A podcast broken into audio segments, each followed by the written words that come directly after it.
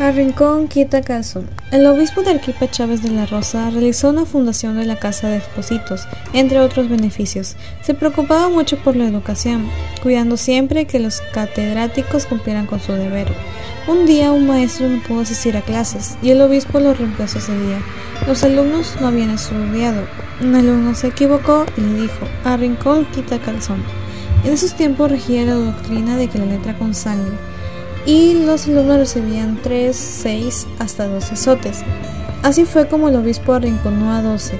Luego llegó el turno del más travieso de la clase. El obispo le preguntó y este no supo qué responder. De inmediato lo mandó al rincón. Este se quedó murmurando y el obispo lo escuchó. Tenía una cierta curiosidad de saber de qué estaba murmurando. El muchacho le dijo al obispo, yo quisiera hacerle una pregunta. El obispo aceptó. ¿Cuántos dominios Bobiscum tenía, tiene la misa? le dijo. El obispo no supo qué responder y esto le demostró que no lo sabía todo. Desde ahí el obispo se constituye en protector del niño, le ortega una beca del seminario y luego el obispo renunció al obispado. Se fueron a España.